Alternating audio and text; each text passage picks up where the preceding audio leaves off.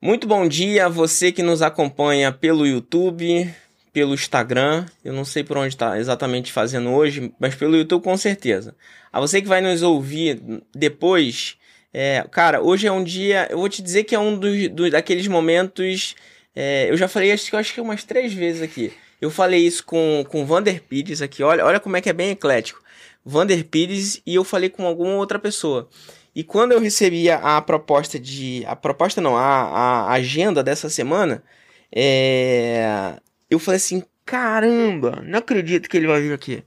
É, hoje eu tô tendo um prazer, eu vou dizer honra também, de estar tá conversando com um ídolo. Eu acabei de falar um negócio errado ali em cima com ele antes, mas eu tô conversando com um ídolo de verdade. É, já falei para ele que eu, que eu acompanhei até quando ele se mudou é, para poder validar que eu, que eu. Isso acho que foi 2020, 2019, que eu, que eu realmente acompanho a vida dele há muito tempo.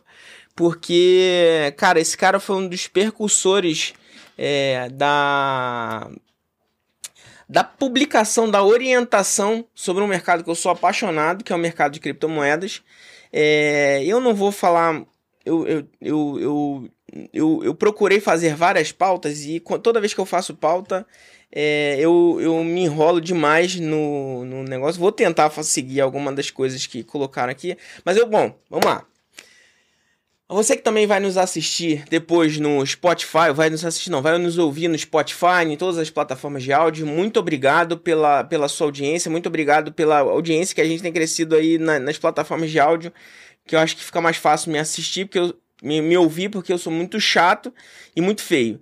Hoje eu tô aqui com Paulo Aragão, fundador, criador, é, CEO, é, Crypto CEO. Bom, é difícil te, te apresentar, é, mas o que é mais icônico para mim aqui hoje é o Criptofácil, que, porra, foi. Se eu não me engano, foi. Não sei se foi uma das. Da, não foi a primeira ou foi uma das primeiras. Foi um dos primeiros sites de notícia em português. Então, assim, cara, quem queria de, de alguma forma acompanhar e é ruim no inglês como eu sou, é, e mesmo quem não queria uma, uma, informação em inglês, é uma informação já traduzida, é, o Criptofácil traz as informações que são autênticas, são informações próprias, não é aquele negócio de copia e cola, como eu já copiei muita, muita notícia do, do Criptofácil, como eu me aventurei em ter um site de, de, de cripto, e vai ser uma das perguntas. Mas, muito obrigado, Paulo, por estar aqui nessa manhã. Pô, você está engrandecendo demais é, o, o, o meu espaço aqui. É, esse espaço aqui é meu. É, eu tenho outros programas, o meu espaço é um. É tipo uma, é aquele negocinho que foi a única coisa que eu consegui fazer aqui com que a minha esposa, o pessoal me desse um espacinho para que eu pudesse falar. É, Barganhou, muito obrigado. Né, esse barganhei, espaço, barganhei né? demais por esse espaço. Muito obrigado. Que agradeço. É um prazer demais. Eu que agradeço. Sou teu ídolo. Falando desse jeito, falando desse jeito, até acredito. Sou teu fã. Eu sou teu ídolo, ó. Sou teu fã. Errei de novo. Falando desse jeito, até acredito mesmo, assim. Obrigado de verdade pela consideração, pelo carinho. É o que você falou, a gente está no mercado já há bastante tempo. E o que você falou de parte de inglês, de notícia em inglês, foi justamente uma das razões pelo qual o Criptofácil foi criado. A gente criou o Criptofácil ali em 2016, como criptomoedas fácil ainda, né, naquele momento, justamente porque a gente sabe que uma parcela considerável da população não fala inglês ou não tem amplo domínio de inglês, então a gente começou naquele momento a traduzir notícias de Cointelegraph da vida, Coindesk, uhum. para o mercado brasileiro. Naquela época o mercado brasileiro ainda era muito pequeno, a gente foi sim um dos primeiros, e de 2016 para cá, acho que a gente vai conversar aí durante o podcast. Pô, maravilha. Cara, Bitcoin ou Ethereum? Cara, então, são duas coisas diferentes. Uma não compete com a outra. O Bitcoin ele foi feito para ser uma moeda de troca. É, o Bitcoin, a definição dele no white paper é a Electronic Cash System, é a Peer-to-Peer Electronic Cash System. Ou seja, ele foi feito para replicar as características do dinheiro físico numa escala virtual. O Ether, ele tem um objetivo completamente diferente. Ele é uma, ele, é, ele foi feito como se fosse uma máquina descentralizada, onde os desenvolvedores conseguiriam rodar suas aplicações na blockchain dele. Então, um não compete com o outro. Então, eu não acho que é Bitcoin ou Ether. Para mim, é Bitcoin e Ether. Eu gosto tanto de Ether que o nome do meu gato, inclusive, é Ether. Cara, pois é. Cara, assim, vamos lá. Eu, eu, vou fazer algumas perguntas que vão ser. Eu, ah, bom, é quanto de Bitcoin, quanto de Ether. O quê? Percentual. Percentual para o que uma pessoa É. deve fazer? Isso. É difícil responder isso, porque depende muito do perfil da pessoa, depende muito do método dela, depende muito da estratégia dela. O que eu acho é que Bitcoin e Ether são as duas blue chips do mercado de criptoativo. São as duas de mais segurança. Então, uma pessoa que está chegando agora, eu recomendo fortemente que comece ou por Bitcoin ou por Ether, que não saia se aventurando em outros criptoativos. Que muito criptoativo, especialmente o que eles chamam de microcoin ou de meme coin, é pior do que aposta. É pior do que gambling. Pior do que gambling. Então quem tá Então chegando eu a... já vou vender todas as minhas baby lá, porque. Baby Doge, tem uma comunidade grande, tem uma comunidade grande. E geralmente é a comunidade que acaba levando em diante nesses projetos. Mas é aposta. Você sabe que no longo prazo, fundamento é restrito, né? O Bitcoin Ether a gente consegue ver fundamentos sólidos e a gente consegue ver o andar da carruagem, né? A gente consegue ver a evolução. O, então, percentualmente, para quem tá chegando, eu falaria para ficar 100% em Bitcoin e Ether. Com o passar do tempo, você vai diversificando. Meu portfólio hoje ele não é 100% Bitcoin Ether, mas é com certeza majoritariamente Bitcoin Ether. Bom, você. Eu não, não perguntei sua idade, nem vou perguntar antes. É, agora, é, apesar de eu acho que pra gente não tem muito problema, acho que mulher que tem esse problema.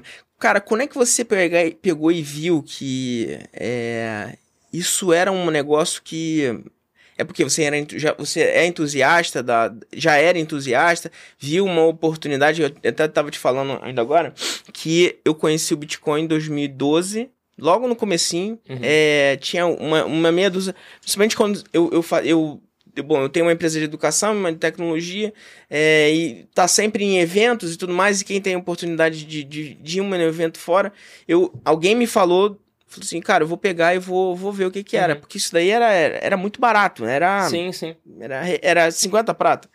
É... E deixei, esqueci. Esqueci lá. E, depois ele acabou me salvando num, num período que, né, das aquelas vacas magras que acontecem sempre na vida.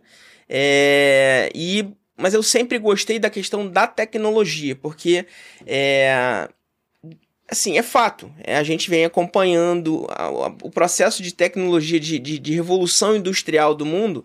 Ele precisa de ter uma moeda de troca, como a gente está vendo a- as funcionalidades reais do Bitcoin agora, né? Para a questão da, da guerra, como as funcionalidades. Como é que começa, assim, a tua, a tua paixão pelo, por, por esse negócio? Então vamos lá. É, eu cursei economia na, na UF, né? Então eu sempre tive uma mente muito fechada para novas tecnologias. Porque acontece que a graduação de economia no Brasil, pelo menos na época em que eu cursei, era algo muito travado. Não era algo tão aberto a inovações.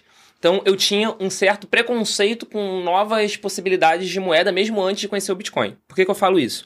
Eu tenho uma outra empresa de telecomunicações, que é um sistema de Telecom Expense Management, e naquele momento, ali foi em 2015, eu tinha um cliente, que é uma grande empresa aqui do Rio, de transporte urbano, e eu virei amigo do pessoal, né? Fui almoçar com o pessoal, aí um cara me falou pra mim de Bitcoin. Aí eu escutei aquilo falei, ah, papo de maluco. Tipo, entrou pra um lado saiu pelo outro. Isso foi final de 2015. 2016 eu tava num grupo de WhatsApp e acabou aí essa parte. Final, é, início de 2016 eu tava num grupo de WhatsApp de ouvintes do podcast do Murilo Gun, do Guncast. E ali um cara falou: não, porque tem uma empresa de mineração em nuvem, de criptomoeda. Enfim, era dinheiro de graça. Eu falei: como assim dinheiro de graça? Não existe. Aí eu passei a estudar. Ali eu já percebi que aquilo ali que ele tinha me convidado, na verdade, era um Ponzi, era uma pirâmide, mas eu me apaixonei pela tecnologia. Isso foi início de 2016. A partir desse momento, eu comecei, eu acho que, virar todas as noites estudando criptomoeda, assim, nos próximos, nos meses seguintes, no mês subsequente. E o Criptomoedas Fácil, é o antigo nome, né, do Criptofácil, foi fundado em maio de 16. Então, foi rápido. A gente, eu me apaixonei pelo tema, enxerguei essa, esse gap de conteúdos em português que não tinha no momento. Ou você lia em site gringo, ou você lia no Bitcoin Talk, que é o fórum onde o próprio Satoshi participava. Encontrei uma outra pessoa, que é o meu sócio, que é o Christian, pela internet, pelo Twitter, e ali a gente já fundou o Criptofácil e também até hoje. Cara, então, vamos lá. Aí eu te- também te falei na, na nossa prévia, até pra te confessar, né? que eu, eu tive essa época que eu, que eu resolvi fazer é, um site de, de cripto, mas por. por Uhum. Não vou dizer que é hobby, mas é porque assim, eu acho que eu, eu tava sem nada pra fazer e já tava sendo quase expulso de casa. e eu precisava montar, precisava fazer alguma coisa na, na vida. É, porra, né? Bem, bem, uma apresentação ótima. é, aí eu falei assim, cara, eu vou montar um site de cripto porque eu gosto de cripto. Me convenceu a acessar é. esse site. Montei o site de cripto.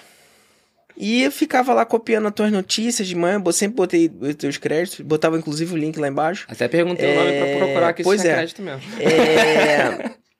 Mas assim, é, a, gente, eu tra... a gente trabalha aqui, a gente já desenvolveu grandes portais até para fora do, do, do, Brasil, né, na, na filial da empresa e tal.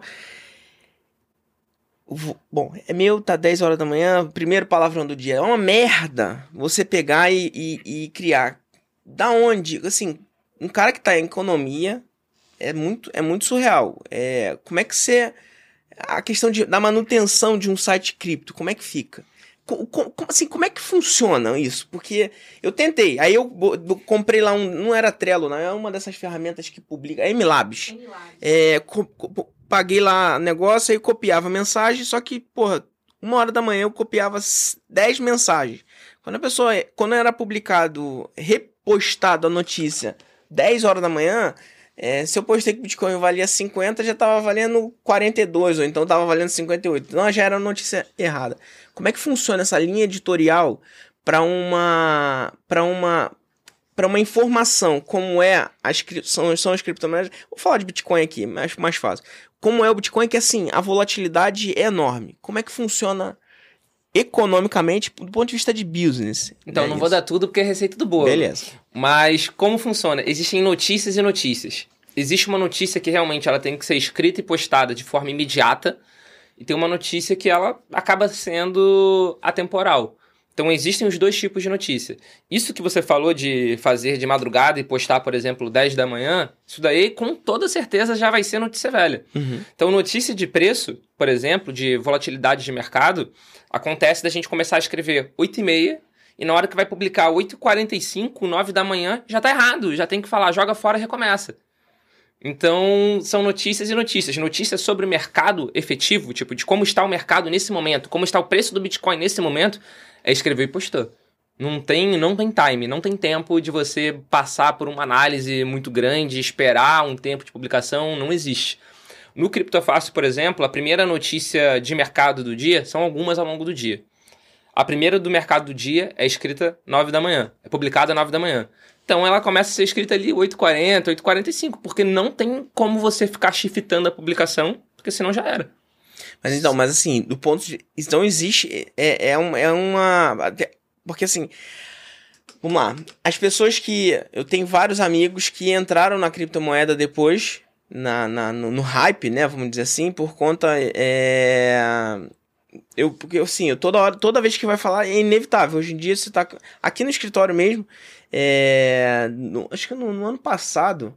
Cara, tinha que. Eu, eu, eu, eu fui a pessoa para evangelizar as pessoas a, a, a entrarem no uhum. negócio e depois eu tive que brigar para as pessoas pararem de falar porque chegava ficar fazer umas rodinhas e tal e aí vão investe nisso investe nisso e ninguém sabe investir nada mas ficava naquela na, uhum. na, nas dicas é, só que quando a pessoa vê agora eu acho que deve ser bem mais fácil mas em 2016, eu imagino que as pessoas olham pro, pro teu negócio, que você já viu isso como negócio, é... Porra, é o sitezinho da internet. É, na verdade, em 2016 era chamado pejorativamente de blog, né? Era o seu blogzinho ali de cripto. Né? Quando que isso vira? Ah, isso virou. Tiveram alguns momentos. Tiveram alguns momentos. Isso é, a gente pode falar tanto de mídia mainstream olhando pra gente, uhum. quanto a gente pode falar até de Natal em família sabe? Em 2016, Natal de Família, a gente era dinheiro de cybercriminoso. A gente era o blogzinho que falava do dinheiro da, da Dark Web. Era isso em 2016. Dezembro de 2017, o Bitcoin ele bateu ali 20 mil dólares, que foi a all-time uhum. high dele naquele momento. Então a gente virou gênio. Em 2017 a gente era gênio. Aí a imprensa começou a olhar e tudo mais. Em 2018 a gente teve um bear market muito forte, né? Caiu de 20 uhum. mil dólares e ficou em 3 mil dólares em 18 e 19. Então a gente, além de quebrado, virou para cybercriminoso e piramideiro. Em 2020, que teve uma mudança definitiva, onde as pessoas viram que o Bitcoin é investimento também, investimento muito bom, se você analisar o retrospecto dele, uhum. mas é além de investimento, ele é uma opção de um dinheiro global libertário. né? Porque desde que, que a gente está vivendo de 2020 para cá, eu tenho costumado falar que tem arremessado a população global para os criptoativos. Arremessado com toda a intensidade possível. A gente teve pandemia, então o Bitcoin ele, se mostrou sim como uma reserva de valor. Ele foi um dos ativos que mais recuperou o preço e ganhou o preço em comparação a todo o resto do mercado. É, a gente teve bloqueio de ativos por parte de governo, parte de governos. A gente tem guerra em 2022, uma guerra em território europeu, que era algo que a gente não tinha há muito tempo. Então, a população está sendo diretamente arremessada para o Bitcoin, diretamente arremessada para as criptomoedas. Então, nesse momento, a galera tem olhado para a gente com, com bons olhos, olhado para a gente como, caramba, vocês foram realmente visionários. Então, aí, bom, você falou essa questão do piramideiro, isso era em casa? Ou era ah, em todos os lugares. Todos os lugares. A mídia, com certeza. Mídia tradicional, né? Com certeza.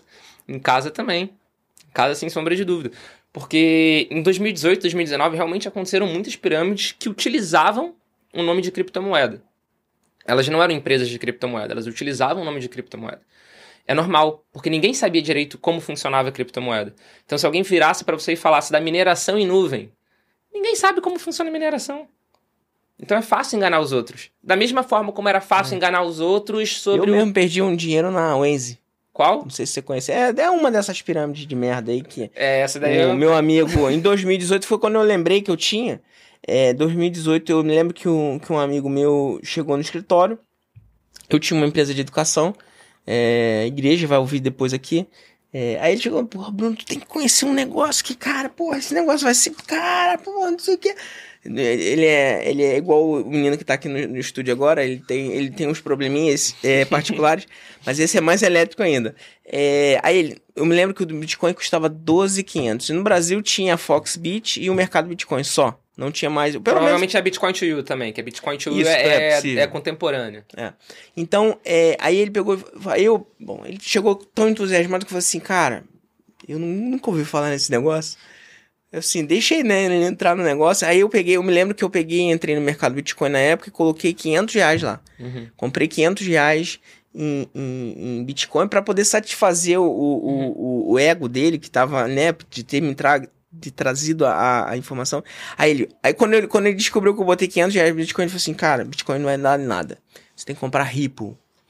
Porque Ripple é um negócio. Eu tenho centenas de milhares. Isso daqui, pô, Ripple foi criada para poder pegar e, e, valer X mil reais, X mil dólares, sei lá. Cara, quando isso daqui acontecer, ele aí me mostrou a, a matemática de quantos ele tinha. Ele devia ter, sei lá, um bilhão de Ripple naquela época.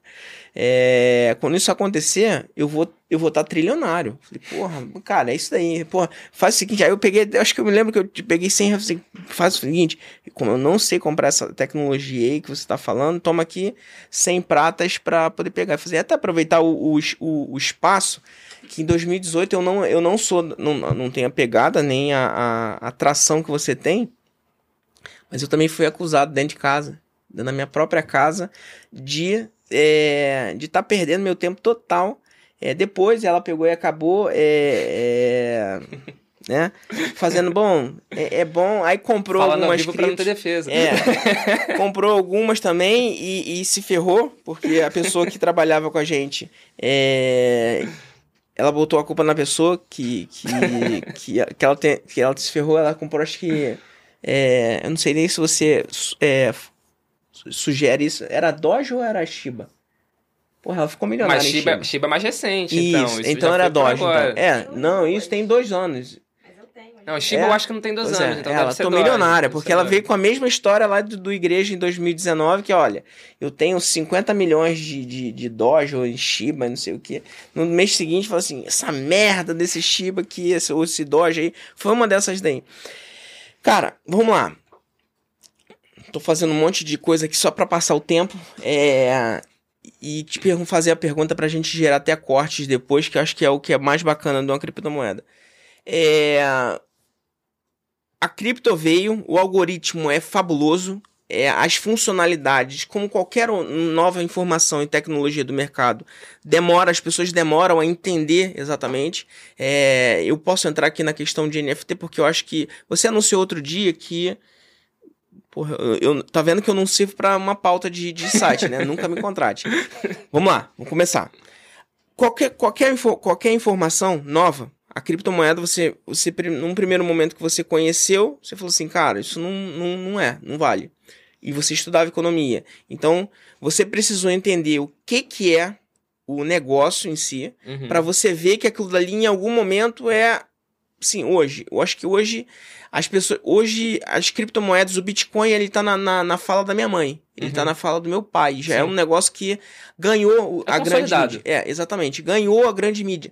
Mas essas pessoas, elas não entendem. Vou fazer uma pergunta aqui. O, a pessoa que quer entender ou quer se aventurar no mercado de criptomoedas. Porque eu sempre gosto de fazer a comparação do mercado de criptoativos, que é um mercado novo, uhum. com o mercado tradicional de B3, de qualquer investimento, de você comprar um terreno, de você, você fazer qualquer tipo de investimento. Sim. É, a questão é que um terreno, quando você compra, é, é tangível, é palpável. Então você está vendo aquele terreno toda, toda vez que, que você. Eu quero lembrar que eu tenho um ativo. Então eu vou lá e eu vejo um terreno. Eu, eu passo na rua e eu vou ver o meu terreno é, o Bitcoin é intangível. Você não está enxergando aquilo ali até agora que ele já passa a ter, ser mais é, popular. Ainda, eu acho que ainda falta muita coisa para acontecer para que você é, manda eu botei uma tem uma caixinha no meu e aí as mesmas perguntas sempre surgem é, pô mas eu tenho eu tô no MetaMask eu tô eu tenho minha carteira minha wallet online uhum. é, as pessoas ainda não eu, eu nunca tive acesso a uma uma Trezor uma uma, uma wallet, uma, uma, uma hard wallet, é. É, nunca, nunca tive acesso a isso, não faço ideia. Eu tenho um morro de medo de comprar um negócio desse, porque a minha impressão é que, assim como um, um, um pendrive, você vai comprar e aquilo dali vai. Com os anos vai, vai, vai morrer, vai, vai, vai dar problema, ou então a gente não vai mais ter entrada Mas de... mesmo se der problema, não, não tem então, problema. É porque é a questão da falta de informação. Sim, com certeza. Hoje, para que a gente possa talvez convencer os amigos que já começaram a entrar, é, que, que a pessoa precisa de, de, Primeiro passo. Eu quero, eu quero investir nisso. Eu quero. Eu tenho uma filha de um ano, um ano e meio. É, eu quero fazer disso a, a, a, o, ela pagar o colégio dela, quando ela, a, a faculdade dela na vida. Eu quero fazer para isso. O que, que, que você diz que. Cara, começa por aqui. Então, o primeiro passo de tudo que eu recomendo para todas as pessoas, todos os perfis, é estudar dá uma lida sobre o que é o Bitcoin de fato, sobre a história do Bitcoin, para você poder começar com alguma segurança. Mas eu costumo dizer também que o Bitcoin é para todo tipo de investidor, para todo tipo de pessoa, na verdade. Desde a pessoa que está ali só para um investimento, investimento por investimento, querendo valorização, quanto para a pessoa que de fato entendeu toda a tecnologia por trás, toda até a filosofia por trás do, do Bitcoin. Hoje a gente já tem no Brasil mais gente investindo em cripto do que no, em bolsa de valores, por diversos motivos. Hoje no Brasil você já consegue investir em cripto via bolsa de valores. A gente já tem fundos de investimento, a gente já tem ETFs. Então, o investimento em cripto já está muito facilitado para todos os perfis. Beleza, então uma pessoa que está chegando agora e tem essa, essa dificuldade de ver o Bitcoin, por mais que seja similar ao real, você também já não vê mais o seu dinheiro. O seu dinheiro é um número no seu banco que esse número não existe. Nosso uhum. dinheiro já é digitalizado.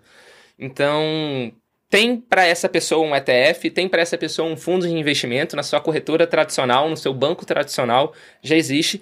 E uma pessoa que quer começar a investir diretamente também é muito fácil. Tem as corretoras de cripto, tem as exchanges, onde você consegue começar a comprar a partir de 50 reais, por exemplo. E aí você consegue colocar em níveis, né? Você começou agora, deixa na corretora, por questão de segurança. Porque se você trouxer para você, é capaz de você perder. Porque uhum. você precisa ter um tempo de estudo. Eu recomendo que você deixe na corretora, que você deixe na exchange para tudo sempre? Não. Depois de um tempo, o ideal, até dependendo do volume, do montante que você tem, o ideal é sim você trazer para uma carteira externa sua. E a hard wallet é, sem sombra de dúvida, o tipo de carteira mais seguro. O que, que é a carteira? A carteira ela não é onde o Bitcoin fica guardado. Eu vou falar Bitcoin só para uhum. facilitar. facilitar. Não é onde o Bitcoin fica guardado. Ela, na verdade, ela é a chave de acesso ao seu Bitcoin que fica na blockchain. O Bitcoin sempre fica na blockchain, o Bitcoin não fica naquele dispositivo. Uhum. Então, se o dispositivo quebrar, você vai ter que ter um backup desse dispositivo, que são 24 palavras que você pode anotar onde você quiser. Inclusive, existe no mercado uma plaquinha de aço, não sei se você já viu, Uhum. até de um amigo meu, a CryptoSteel, onde você anota ali na, com bique, a, a ponta da bica de tungstênio. Então você consegue arranhar esse metal, e guardar essas palavras seed ali, que são as palavras sementes, são um backup, então se o seu dispositivo físico quebrar, é só você recuperar por essa carteira. Mas de qualquer forma, o que, que eu recomendo para quem está querendo chegar agora no mercado cripto? Estuda. Lê sobre Bitcoin. Se possível, no Criptofácil. Sim. Criptofácil é, me- é, me- é pra mim, é, assim, não tô fazendo, não tô fazendo, né, cara, eu, eu sou, sou, sou de verdade, sou, pô, sou teu fã porque eu tô querendo puxar pra mim. Não, eu sou teu ídolo, de verdade, eu acho que o Criptofácil é, é, sou teu ídolo, Não, porra, Você tem problema sério. Total. Você é fã. Você é fã. eu sou fã, É, você é fã. isso, eu sou teu fã. Criptofácil, tem que assistir por lá. Aí tô, tô- toda a descredibilidade, eu tô com um convidado aqui de alto nível, eu trago toda a descredibilidade pra minha fala, mas é, é por aí mesmo, porque o foco aqui é com você. É, vamos lá, continua. Não é isso. Se possível, estudar pelo Criptofácil, porque estudar é o primeiro passo. Estudar o que vai evitar que a pessoa caia em golpe, estudar o que vai evitar que a pessoa perca dinheiro, estudar o que vai evitar que a pessoa confie numa criptomoeda XPTO que vai valorizar milhões de porcento da noite pro dia. É estudar sobre o, sobre o projeto, é. É. estudar o mercado de cripto de uma forma geral. Então, mas assim, que é um outro ponto que eu também recebi caixinha hoje, um abraço aí pra você que perdeu dinheiro, é... Não tô falando perder dinheiro assim, eu, eu, eu, eu sou... Ninguém dos meus amigos eu sou eu sou entusiasta de verdade, já me ferrei de verdade, mas eu, eu, eu isso aqui é o futuro. Sim. É... Eu até acho que, acho que já é o presente. Eu acho que já deixou de ser o futuro. Porque futuro já é algo de, a gente vê muito como uma coisa distante. O Bitcoin, que nem você falou, minha avó já fala de Bitcoin, sabe? Por mais que a gente ainda tenha um, um grande caminho a traçar na, na sociedade de uma forma geral, de espalhar, hoje a gente já está bastante consolidado. O fato da gente conseguir comprar Bitcoin, comprar uma cesta de criptoativos via ETF, via fundos de investimento, já demonstra que a gente já não está mais no futuro. Já é o presente. Hoje a gente ainda fala, a gente ainda acaba falando de mercado financeiro tradicional e mercado cripto. Isso vai acabar. Isso não vai existir, vai ser mercado financeiro e cripto vai estar dentro do mercado financeiro. Isso se o mercado financeiro não estiver dentro do mercado cripto. Não faz sentido uma bolsa de valores negociar as stocks, né, que são as ações tradicionais, de 9 da manhã, de 10 da manhã até 5 da tarde. Não faz sentido. O mercado cripto é 24 por 7. O futuro desse mercado tradicional é também virar 24 por 7 junto com cripto. Então, eu não acho mais que o futuro. Para mim, cripto já é de fato presente.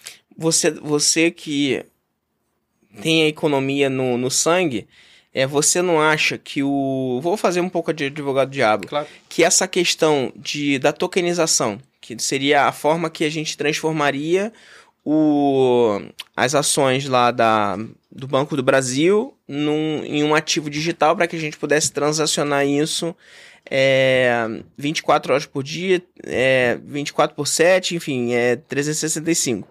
É, o, mercado, o mercado especulativo, principalmente, que é o que derruba e que sobe com o Bitcoin, ele não se. Ele não, ele- no, meu, no meu ponto de vista, ele não está preparado para isso. Então, vamos lá. Primeiro não, que- não precisaria ser tokenizado. Poderia ser a própria B3 da vida ampliar o horário dela. Esse é o primeiro ponto. O segundo ponto, sobre a parte de especulação, a bolsa de valores é super especulativa também. Tem diversos papéis ali que claramente é especulação. A gente conseguiu ver, por exemplo, na Nasdaq, no ano passado, naquela questão da, da GameStop, onde você, a galera ali conseguiu manipular fazendo o short squeeze das ações. Então, isso para mim já é especulativo, não faz diferença nenhuma. Esse é o segundo ponto. E o terceiro ponto é que a tokenização, na verdade, ela é muito mais ampla do que simplesmente conseguir pegar as stocks, que é o mercado tradicional, e você conseguir botar em outro lugar. A questão de tokenizar ação seria você dar uma oferta global para esse mercado. Por exemplo, hoje você consegue comprar ação da Apple, frações da ação da Apple, frações das ações da, da Tesla, frações das ações da Meta, que é o antigo Facebook, via exchange de criptoativo. Porque isso foi tokenizado por uma empresa chamada iShare, que é super famosa, super reconhecida e regulamentada, inclusive. Então, o objetivo de tokenizar a ação não é parte de 24 por 7 apenas. É parte de você dar acesso a esse mercado em uma escala internacional. Para funcionar em 24 por 7 no Brasil, é, basta a B3 colocar funcionamento 24 por 7. Não precisaria ser tokenizado. Então, mas e o colapso financeiro que a gente pode ter com isso? Que colapso. Por conta da especulação. Mas já tem especulação. Qual vai ser a mudança? O mercado se autorregula. Então, mas eu, eu- a forma como eu vejo isso é, por exemplo, para as pessoas que.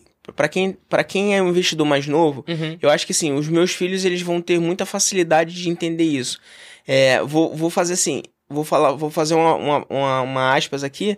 Eu sou, eu tenho criptoativo, recomendo que você tenha criptoativo. É, acho. Eu, o meu ponto aqui é porque eu preciso conduzir uma conversa. Então Uhum. eu preciso até fazer as perguntas Uhum. para que você tenha a, a pergunta. Isso aqui não é não é recomendação de não compra, não. Pelo contrário, eu posso eu tô me expondo aqui que é para mim eu Bruno faço recomendação de compra. É, apesar de não poder, mas faço a recomendação de compra, óbvio, com cautela, né? Você tem que ter responsabilidade com o que você fala. É, e a gente não vai falar que você compre X ou Y é, de, de seja de Bitcoin, seja de qualquer outra moeda, mas eu acho, eu recomendo fortemente que você tenha é, criptoativos dentro da sua carteira, dentro dos seus ativos, porque também não vejo isso como futuro, eu vejo como presente. Eu já Uhum. vejo como passado, inclusive, já Uhum. está num processo de, de, de reformulação. Mas a- as pessoas, os mais novos, o meu filho, por exemplo, é, ele vai ter mais facilidade de entender esse mercado da especulação é, num sentido de 24 horas, porque a forma como eu vejo, eu tenho 38 anos, mas acho talvez pelo fato de, de, ter, de já ter um filho de 19, de 18, é, fica aquele negócio de, de eu puxar minha mente pra ser mais conservadora e, e tudo mais. O que eu falo de especulação, é, para a gente tentar ter um ponto de, de, de, de entendimento, é, e você simplesmente, pelo, pelo dom da fala, talvez me dá a resposta que, que, eu, que eu espero que os meus, saciaria os meus, os meus, os meus amigos, sobretudo, é a B3 ela acaba ali 5 horas. E aí fica só segunda-feira. A gente, eu sei de tudo, a gente sabe de tudo que acontece por detrás, né? Uhum. Todo, todo, as baleias já existem também na, na B3 e tudo mais. Exato. Mas fica um negócio que, é, como eu não tenho muitos criptofácil pelo, pelo mundo, Uhum. é, como a informação ainda ela é muito restrita, por mais. Porque eu não consigo conversar com uma. Com uma, com uma pessoa, com um entusiasta de Bitcoin, que ele não seja didático o suficiente para que ele possa levar essa informação como sendo fácil para os outros. Uhum. É, o Luan tá aqui já me perguntou várias vezes. é, não hoje, mas a gente. Esse é o terceiro bate-papo. O primeiro bate-papo que eu tive foi com o Áureo, Uhum. que, que mon- levou a lei pra lá pro. pro. pro, Congresso. pro Congresso. Acho que. É, ok, bacana, mas. Assim, é- é, regulou o que já estava regulado. É, o mercado já tem uma autorregulação É. há bastante tempo, né? Pois na é, verdade, ele tenta Todo mundo tem que pagar imposto já desde sempre. É, ele tenta, na verdade, ele regular mais as corretoras, mais as exchanges, né, mais os agentes custodiantes do que o mercado propriamente dito. Ele fala que o objetivo né, do projeto de lei é evitar crimes, né, evitar pirâmide. Mas pirâmide financeira, estelionato já é crime também há muito tempo. Então Pois é. talvez o que faltasse era realmente uma maior Eu, eu acho que é, da acho lei que talvez existe, isso, né? isso trouxe visibilidade. É óbvio, visibilidade política de um lado, mas a visibilidade também da, da, da imprensa, da sociedade como um todo, para entender que aquilo ali, bom, isso daqui realmente não está lá no futuro. O meu ponto é o seguinte: a falta de informação, e a gente está acostumado e doutrinado a ter um horário que, bom, se a, se a Coca-Cola não quebrou até as 5 da tarde de sexta-feira, ela não quebra no final de semana. Na verdade, não é bem assim. Porque e é justamente por isso que eu acho que não faz sentido não ser 24 por 7 o mercado de, de stocks, né, de ação tradicional. Fechou às 17, tá? Às 19 foi descoberta uma corrupção enorme e todo mundo vai querer vender. Existe um pré-balcão na bolsa de valores. Antes dela abrir, uma hora antes, as ações são já são começadas a ser comercializadas. Então ela já abre em queda. Então a única coisa que vai acontecer é você, como um investidor pequeno, não vai ter acesso a isso. Quando você puder entrar no jogo, o jogo já vai estar consolidado. Você me deu a resposta que eu queria. É, os criptoativos ou a gente levar é, todo, todo o mercado de ações, é, que, são, é, que, são, que é o mais tradicional, para o mesmo, mesma forma de, de, de transa- transacionar, que é um mercado de, de, de ações tradicional, uma B3, por exemplo, ele daria para todos o mesmo poder de ação que hoje está restrito a um. É, é, é isso que é. Levar B3 Isso que é o libertário? 24 por 7? Isso. Sim. Porque hoje, por exemplo, eu vou fazer o caminho contrário. Hoje, numa corretora cripto, você consegue transacionar 24 por 7. Beleza? Hoje, num ETF, por mais que o ETF seja 100% exposto a cripto, ele não é 24 por 7. Sim. Ele segue os horários da B3. Legal? Então vamos supor que numa sexta-feira, 5 horas da tarde, nesse momento, o Bitcoin está custando 42.952 dólares. Beleza? Vamos supor que esse for horário de 17 horas da sexta-feira. Caiu no final de semana para 35 mil dólares. Sei lá, 30 mil dólares. 15 mil dólares. O seu capital está preso nesse ETF, na B3, até a abertura do mercado na segunda-feira. Faz seja, sentido? né? Não faz sentido. A minha, as minhas ações derreteram. E você só não conseguiu agir. Você só vai ficar preso até aquele momento. Então, Então, aí com isso eu vou puxar para uma outra, uma outra pergunta que é a questão do hold, né? É... Hold, você manter, não venda seus bitcoins, não venda seu, seu Ethereum. Pô, vender bitcoins hoje em dia. Lá atrás você podia falar, não venda seus bitcoins. Hoje em dia, se você tiver um, pô, levanta as mãos pro céu. é, levantar muito as mãos pro céu, né? É, sobretudo se você, se você ficar. Mas como é que você mantém? Que é uma pergunta também que todo mundo entra no pânico, porque é o que eu tô falando, assim, no meu, no meu, no meu ponto de vista, a falta de veículos de comunicação, ou talvez a falta de a gente ter ali, de a gente entrar numa Globo.com, e você ter ali a criptofácil ali na Globo.com, que pro brasileiro eu acho que a Globo não tem jeito, a Globo é o sinônimo de credibilidade de informação, apesar de eu achar que só derruba, né? Mas aos meus amigos da Rede Globo, vocês são, porra, fantásticos e fabulosos. É, mas a Globo ela tá muito ligada porque é, é, é quem, quem domina a informação. É... é o site mais acessado do Brasil, o Globo.com. Não, não, não tem o que fazer. Então, assim, fa- a falta de ter uma informação ali e de da Globo não expor só que. Da... e Eu não tô falando mal da Globo, não, é porque a Globo, a Band, a UOL, todos eles, da mesma forma. É... Esses sites, Folha, é, todos esses sites não trazerem uma informação que não seja só uma informação pejorativa, né? Porque quando se é noticiado o, o Bitcoin ou qualquer criptomoeda ali, é, é porque caiu, é porque derrubou, é porque tem uma pirâmide é, associada. Então, quando meu pai vê isso, e acho que deve ter sido por isso também que você já foi acusado de ser piramideiro e tudo mais. Se eles estão falando isso é porque não tem. E a informação da. da. da do que, que é de verdade o criptoativo fica parecendo que é uma informação é, restrita a nerd. Porque eu vejo o, cripto, o criptofácil. Já foi. Já foi. Concordo com você. Ela já foi muito nichada em um público mais geek. Já foi. Concordo. Mas a gente tem visto cada vez mais é, isso sendo modificado. Te dar um exemplo. A gente tem um curso, que inclusive vai ser trocado agora. A gente vai dar um shutdown nesse e vai lançar um outro, que é o Bitcoin Sem Medo. No Bitcoin Sem Medo, a minha faixa etária principal é de pessoas acima de 45 anos. Sabe? É diferente do público do Criptofácil. No público do Criptofácil, ali é entre 20 e 35, que é a maior parte.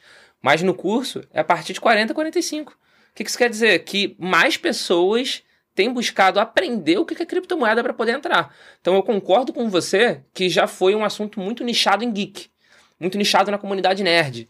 Mas hoje em dia não é mais. Inclusive, você está falando de credibilidade né, da informação, hoje em dia a gente consegue até ver sites de comunidade nerd famosos criticando o Bitcoin com críticas rasas e sem nenhum tipo de fundamento. Críticas antigas, até. Um deles publicou uma notícia agora em 2022 que o Bitcoin era a estrela da morte do mundo, que ia acabar com o mundo por causa da energia consumida na mineração. Que é um argumento já velho, raso, já tá provado que é mentira em um site de comunidade nerd publicando isso em 2022. Então, já foi sim algo restrito à comunidade nerd, mas hoje em dia já não é. E é um processo. Né? É, a gente é um processo educacional, é a gente fazendo site, que você falou, é a gente atacando em rede social. Hoje o Instagram do Criptofácil tem 150 mil seguidores. Eu não imaginava isso há algum tempo atrás. A Ambima, que é a associação de, que regulamenta né, os investimentos de uma forma geral, Uhum. fez um reporte sobre influenciadores do mercado financeiro em 2021. Eles criaram uma categoria cripto e colocaram criptofácil como tanto no Twitter quanto no Facebook como estrelas em ascensão, porque a gente acaba influenciando muita pessoa através das nossas redes sociais. Isso demonstra que, que não falei, que o mercado financeiro tradicional está se juntando com o mercado cripto, que não vai existir mais essa diferença, e que a gente está ampliando o nosso nicho. A gente não está mais só falando com, com nerd. A gente não está falando mais só com o público geek. A gente está falando agora realmente com um espectro muito grande, uma parcela bem considerável da população brasileira. A gente tem milhões, literalmente milhões de usuários únicos no Criptofácil todos os meses. Sabe? Então, é, é improvável que seja somente público geek. Bom, me convenceu. É... O, o, a, a, a, as criptomoedas como um todo, elas criptomoedas é o princípio de, uma, de, um, de um processo de criptoeconomia, né? Vou, vou falar Tá. dessa forma. Vou, tent, vou tentar conduzir pelo menos a minha pergunta dessa forma. É, a gente já tem no, no, no- nesse, nesse mercado, nesse cenário, coisas, por exemplo, que a gente tem tradicionalmente. Hoje a gente fala muito sobre renda passiva Correto. né? É, bom, eu preciso investir, ou, ou seria adequado eu investir, por exemplo, eu vou fazer as comparações Tá dentro das que eu, que eu, que eu entendo, que eu, que eu, que eu... Não é, agora não é recomendação de compra, mas, por exemplo, eu tenho Taesa, Tá bom. e a Taesa é uma boa pagadora de divi- dividendos. Correto. A gente tem isso no, no mercado de, de cripto? Sim. A gente tem isso através de DeFi, que é a, que a que parte de Decentralized Finance. É uma tecnologia que surgiu muito por causa do Ethereum, por causa dos smart contracts né, do Ethereum, aonde você consegue, por exemplo, emprestar. Vou falar de uma forma bem simplista, tá? Onde você consegue emprestar o seu criptoativo, emprestar o seu token, prover liquidez para alguma, para alguma pool e com isso você é recompensado todos os meses com um determinado FII, com um determinado percentual. Inclusive no Brasil, hoje a gente tem dois grandes especialistas em DeFi, que eu falaria, que é o Caio Vicentino e o Felipe Escudeiro, o, o Bitnado. O Bitnado, inclusive, tem um curso excelente sobre, sobre DeFi. Então, hoje, sim, é possível você ter uma espécie de rendimento utilizando o cripto, mas tem que tomar muito cuidado, porque, de novo, tudo que é novidade é fácil enganar os outros, né? Tudo que você tá, que está surgindo agora é muito fácil você ser ludibriado. Assim como era em 2016, 2017, tinha muita pirâmide de mineração. Ali em 2018 era muita pirâmide de arbitragem. Assim como no Brasil já teve pirâmide de boi. Assim como já teve pirâmide de avestruz. Assim como já teve pirâmide de açaí, de linhas VoIP e qualquer outra coisa. Então, tudo que é novo, tudo que as pessoas não conhecem, causa uma certa confusão. E aconteceu com cripto, com outras coisas. Então, eu tenho um certo receio que isso aconteça em DeFi, então a pessoa tem que tomar muito cuidado. Mas é possível sim gerar uma renda passiva, gerar uma renda fixa. Não fixa no sentido de você saber o quanto você vai receber, mas gerar uma renda passiva com, com criptomoedas, através de DeFi. Para a gente ser bem didático com o nosso público, é, quando a gente fala de pool de liquidez, vamos lá, gente. A gente tá. O nosso objetivo aqui, se você, se você já está avançado, é, eu peço que você fique com a gente, porque o nosso objetivo é. Assim, a gente tá aqui para evangelizar. E eu acho que um dos nossos objetivos, inclusive, o, meu canal é focado na questão do empreendedorismo. E eu vejo, eu não consigo desassociar o Bitcoin com, com o empreendedorismo também. É, tá totalmente ligado às novas economias. É, essa semana eu estava tendo, eu tava tendo uma conversa com algum, com algum, com algum investidor, com um cliente, eu não, eu não me lembro o que, que era, que o, o camarada falou assim, Bruno, eu, eu tô com um problema sério porque eu tenho X milhões em, em precatórios e e eu não sei o que, que eu faço com isso, porque hoje está cada vez mais difícil é, fazer. E aí eu citei, por exemplo, uma, uma, uma, uma iniciativa que pode ser que tenha outra, você, principalmente por lidar com a notícia o tempo todo. É, o mercado Bitcoin lançou uma. A uma... MBDA, né? O mercado Exatamente. Bitcoin Digital Assets. Então, assim, é, é- é- entender esse universo, esse ecossistema Tá. é, de cripto e todas as suas potencialidades, aí eu vou te fazer algumas perguntas para a gente ser bem didático. Pool de mineração e pool de liquidez, o que, que significa? Então, só antes para falar sobre isso de tokenização do precatório. Isso é totalmente diferente de DeFi. DeFi são, de fato, criptoativos que são baseados em smart contract, onde algo acontece ali de forma automática. Da MBDA, por exemplo, que não é a única, hoje em dia a gente tem principalmente a MBDA e a LIC, Sim, li- é, as duas, o que, que elas fazem? Elas pegam, por exemplo, o precatório, que é algo do mercado tradicional, Uhum. e elas literalmente dividem isso em vários pedaços. Que são os tokens. Então você pega um único, você divide em vários pedaços e você oferta no mercado. Então é, é, é uma tokenização em cima de um ativo do mundo real. O a MBDA, por exemplo, eu sou muito vascaíno, é a minha principal característica. Inclusive, se você entrar no meu perfil, o primeiro ponto É, é, vascaíno. É, meia do Vasco hoje, inclusive, porque eu não podia estar com nada do Vasco aqui, então vim com a meia. tem- Não, podia, não até podia, mas assim, eu acho que ia, ia complicar, mas beleza. Eu não, eu não sou clubista, eu em verdade eu não sou clubista, mas a gente tem algo, tem uns amigos aqui, é, é mandarim, flamenguista doente, nojento de, de, de doente. É meu filho que acabou de entrar no estúdio também, mas vamos lá. Então, o que, que o MBDA fez? É, início de tokenização de ativos do mundo real. A MBDA fez um contrato com o Vasco, eles fizeram o Vasco Token, que foi uma tokenização do mecanismo de solidariedade de alguns jogadores formados na base do clube. Então, quando o jogador, por exemplo, sei lá, o Alex Teixeira, ou o Thales Magno, ou o Paulinho, que está no bairro Leverkusen, são Felipe Coutinho, são vendidos, o Vasco recebe um percentual de clube formador. Então, isso, esse percentual foi tokenizado e foi dividido através da MBDA. Isso eu poderia classificar como o DeFi ou como o, o- uma renda passiva? Não. Desculpa, não como DeFi. Porque o DeFi é decentralized. Aqui no caso da MBDA, a gente está centralizando nessa exchange, nessa corretora. Ou seja, a gente está precisando de um terceiro de confiança.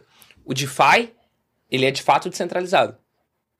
Entendeu? Uhum. No MBDA é uma corretora que está fazendo esse processo de compra de um, de um ativo físico e fazendo essa tokenização.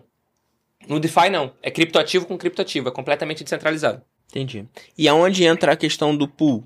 Tanto de mineração quanto o pool de, de liquidez. São coisas diferentes. Pool de mineração é quando você se junta num grupo para poder aumentar o seu poder computacional para ficar mais fácil você minerar o próximo bloco. Uhum. Então, se você pegar uma única máquina e começar a minerar, você tem um poder computacional X. Se você se juntar com 100 dessas máquinas, você tem 100X. Então, fica mais fácil você conseguir minerar o próximo bloco e ganhar recompensa. Isso é o pool de mineração. Pool de liquidez é justamente quando você dá liquidez para um determinado contrato de empréstimo automático via smart contract. Então você joga ali, aí você vai aumentando essa piscina, vai aumentando esse pool, e quem pega, paga uns juros em cima disso. Perfeito. Cara, você me deu, me deu um outro gancho aqui, que é o que. Vamos lá, nosso objetivo novamente é ser didático o suficiente para que a gente possa evangelizar uma. Claro. Quanto mais pessoas a gente tiver. É... Eu nunca tive uma boa explicação, eu nunca vi uma boa explicação de como funciona essa questão de criação do novo bloco. É... Bom, eu tenho. Eu, eu não sei o que, que é. Que- o que, que significa a gente minerar um próximo bloco ou criar um novo bloco? A blockchain, entenda-se, né? E aí eu também vou pedir para você fazer uma, uma explicação mais, é, mais didática sobre isso. Uhum. É, a blockchain eu vejo como um, um livro contábil em, em linha do tempo Perfeito. né? Eu acho que é uma forma diferente de você pegar e você pensa no Excel que ele pode ir na, na, na horizontal, mas as pessoas usam mais na vertical do que Uhum. na horizontal. A blockchain ela vem justamente para todas as, as, as, as informações que eu, que, eu for, que, eu, que eu colocar, que eu utilizar, que eu transacionar, ela escreve isso numa linha do tempo. E aí pensa na linha do tempo como, a você que está nos assistindo ou nos ouvindo, pensa na linha do tempo como uma, como uma forma de é, da sua vida. Aos 5 anos, eu, eu, fi, eu tive essa experiência, aos 10 anos eu tive essa experiência, aos 15 anos eu tive essa experiência, E é algo Aos- que não muda, algo imutável. algo que não muda, que está registrado. Né? Então é a forma como eu, como eu explico a blockchain sempre é dessa forma, Eficaz. como a vida. Porque é, sem, eu não trago a tecnologia pro, pro, para não distanciar as pessoas que precisam conhecer essa informação até quem conhece essas informações. Antes de você dar sua resposta, no Bitcoin Sem Medo, é, eu tenho todo essa- esse passo a passo, esse caminho? Você tem todo esse caminho, mas eu não recomendo que você compre Bitcoin medo agora, que a gente vai dar um shutdown nele agora no mês de abril, entre abril e maio, para lançar um outro, Tá, que tá muito mais atualizado. perfeito. Então, tem essa cronologia lá, só que a gente vai lançar um outro com uma cronologia seguindo em diante também. Entendi. Então, assim, num princípio de blockchain sendo explicado dessa forma, como a nossa vida, Uhum. o que que significa que as pessoas tanto falam, mas pouco explicam? É a questão da mineração de próximo bloco, Então ou de novo lá. bloco. Primeiro ponto é, que é importante frisar. Uma pessoa que está pegando o Bitcoin como investimento, ou até pelo aspecto libertário, ela não precisa ter um amplo domínio do que é mineração. Você anda no carro, você não sabe com exatidão como é que funciona o motor a combustão, você usa o micro-ondas, você não sabe com exatidão como é que funciona o processo dele. Uhum. A gente usa coisas que a gente não sabe exatamente como funciona por trás. E não precisa saber. O importante é saber o que que faz e que aquilo existe. Esse é o primeiro ponto. Segundo ponto, o que é a mineração? A mineração é justamente quando os novos blocos são inseridos nessa, nessa cadeia de blocos que é a blockchain. E como funciona? O Satoshi Nakamoto foi um gênio, que foi quem criou o Bitcoin ali em 2008, quem escreveu o white paper, que ninguém sabe exatamente quem é. Por quê? Já tinham existido outras iniciativas de moedas digitais antes do Bitcoin.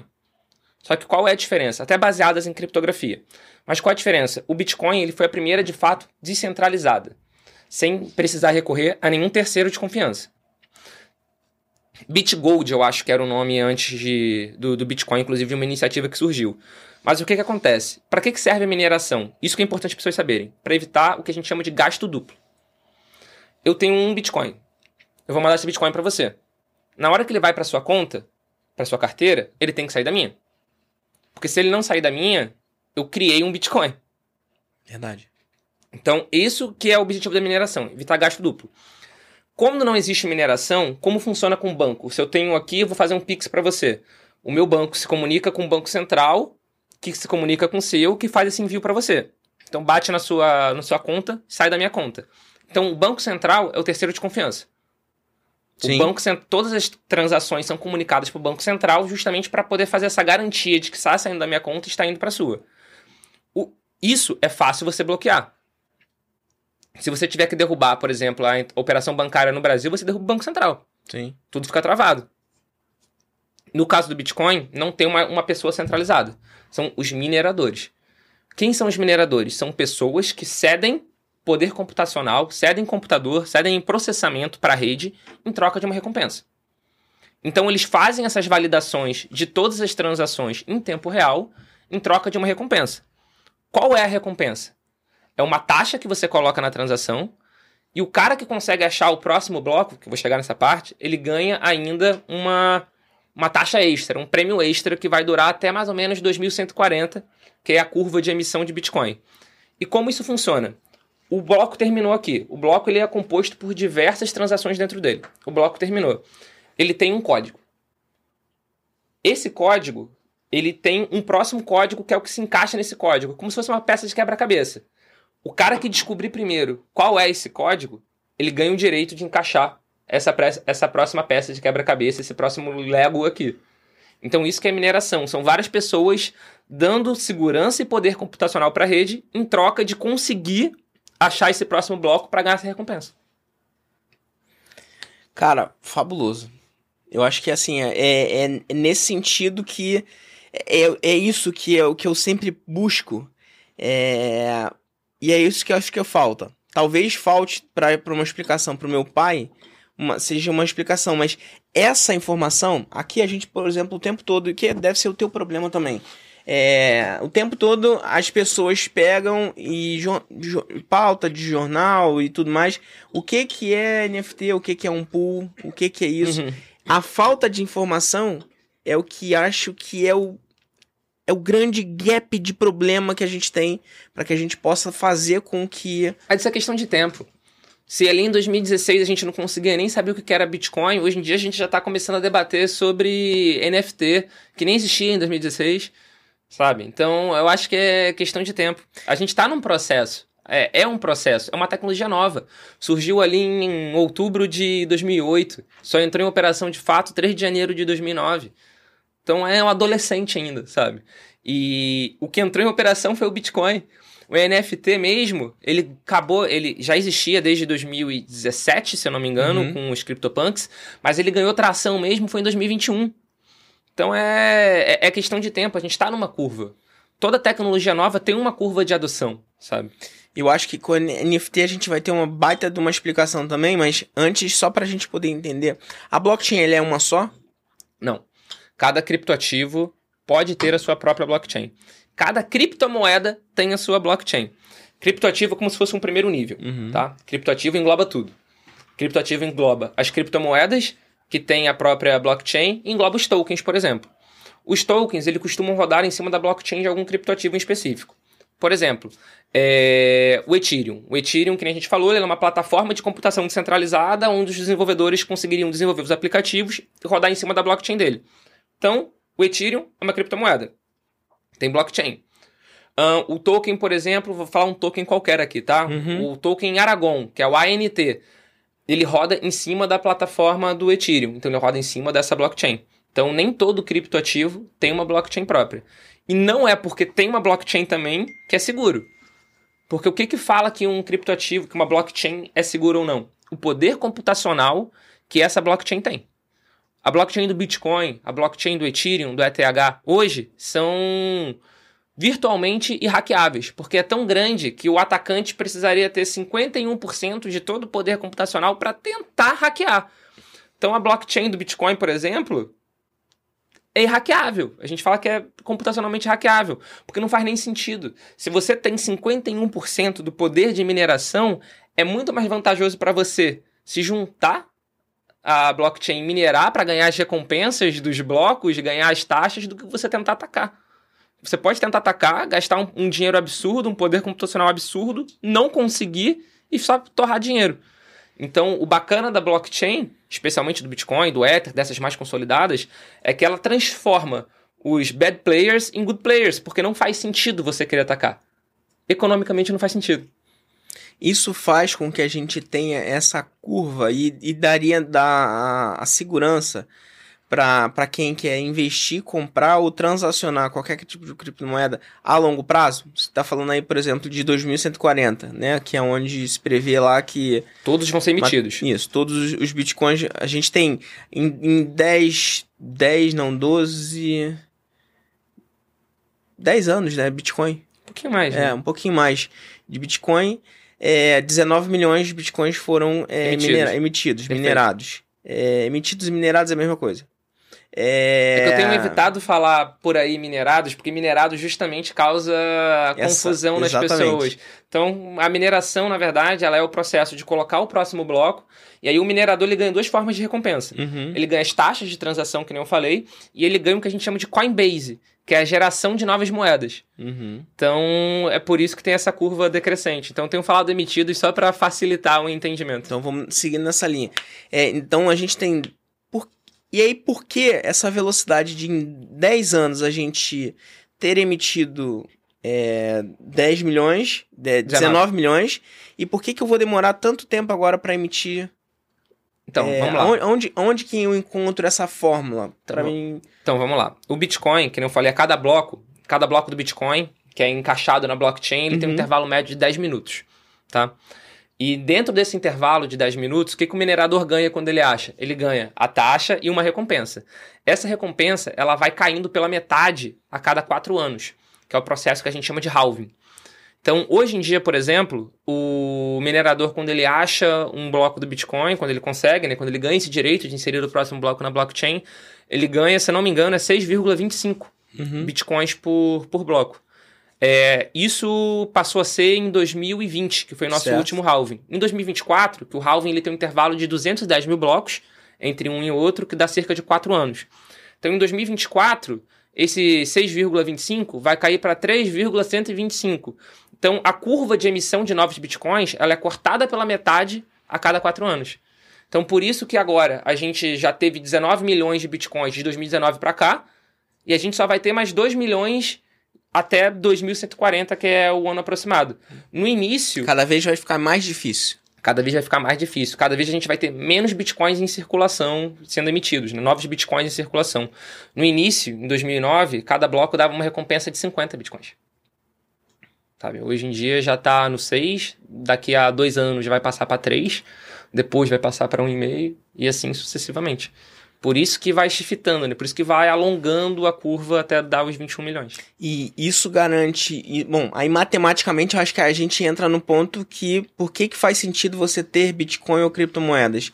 Porque como vai ficar mais difícil eu minerar Exatamente. ou emitir, é, como vai- ficar mais difícil encontrar o próximo bloco, eu vou tra- atrair mais pessoas interessadas em investir em emissão de blocos, Também. porque vai ficar mais valioso. E como eu, como eu tenho, eu- como o mundo é totalmente globalizado, tudo é bem globalizado e a informação que não faz sentido eu, eu ter mais pessoas buscando a emissão de um novo bloco é, e eu não ter muito um volume muito grande de pessoas entrando para que possa dar valor. O Bitcoin vai se tornar cada vez um bem mais escasso.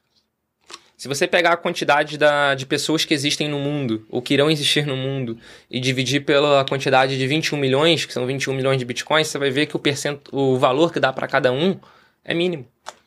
Uma- era uma conta que estava em torno de 0,28, mas que, bom, considerando que.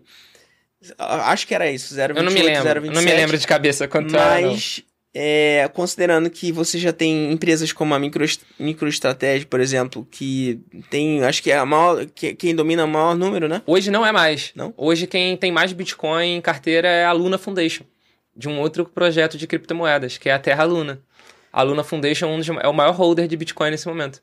Ontem, inclusive, saiu uma, uma notícia lá no Criptofácil falando sobre isso, que eles fizeram aquisição de um bilhão de reais em Bitcoin, que já, sendo que eles já tinham comprado outras Uhum. coisas. Então aí a gente tem a, a Luna Foundation, a gente tem a MicroStrategy, a gente tem El Salvador, a gente tem a própria Ucrânia. A Ucrânia, ela, antes mesmo da guerra, antes de pedir doação, a Ucrânia já era o país que tinha mais bitcoins em carteira própria. Então a gente tem aí diversos big players. Eu acredito que a gente tem outros países também que já tem Bitcoin em reserva, só não, publici... não colocaram isso de forma pública ainda. Então, sim, é, Bitcoin ele é um ativo muito escasso. Que a entrada desses big players se torna cada vez mais escasso. E a- o corte pela metade da emissão, né, que é o halving, que acontece a cada quatro anos, vai tornar ele ainda mais escasso. Tanto é que a gente já consegue ver é, no histórico, né, que sempre quando tem um halving, a gente tem uma valorização expressiva do Bitcoin naquele momento. Porque ele vai se tornar ainda mais escasso e a demanda do Bitcoin está crescendo.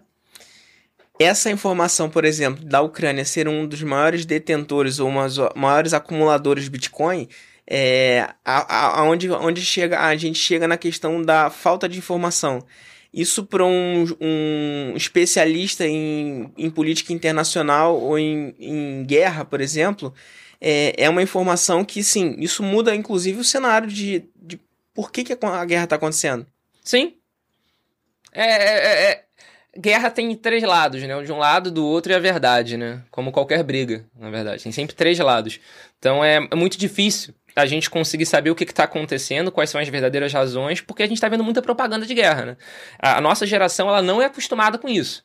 Eu tenho 30 anos, você estava falando nisso. Eu tenho 30. Eu não sou acostumado com isso. Quando eu nasci, a Guerra Fria já tinha acabado.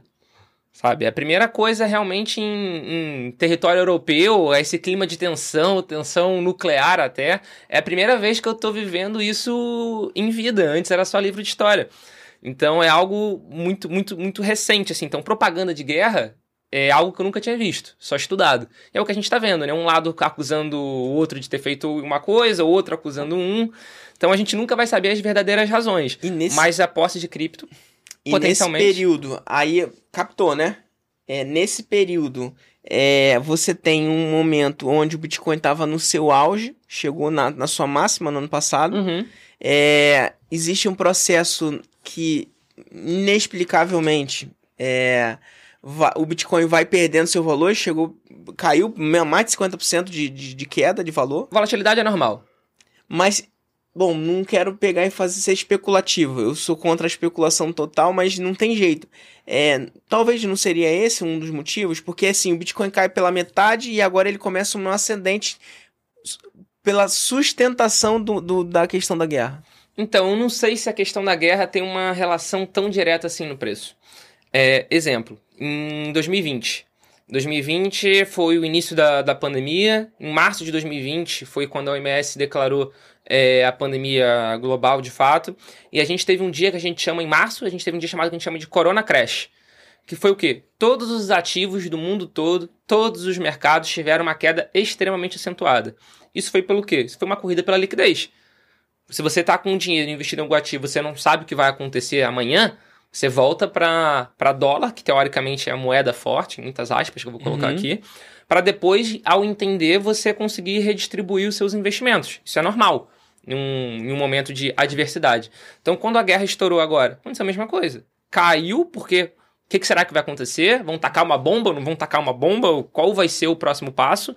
E quando o mercado viu, começaram as sanções, o mercado já começou a se recuperar. Tanto é que menos de uma semana depois do início da invasão da Rússia à Ucrânia, o mercado cripto já tinha voltado para o mesmo patamar anterior. Eu não sei se, de verdade, eu não sei se a, a guerra influencia no sentido de subir o preço. Mas que teve uma queda por causa do preço?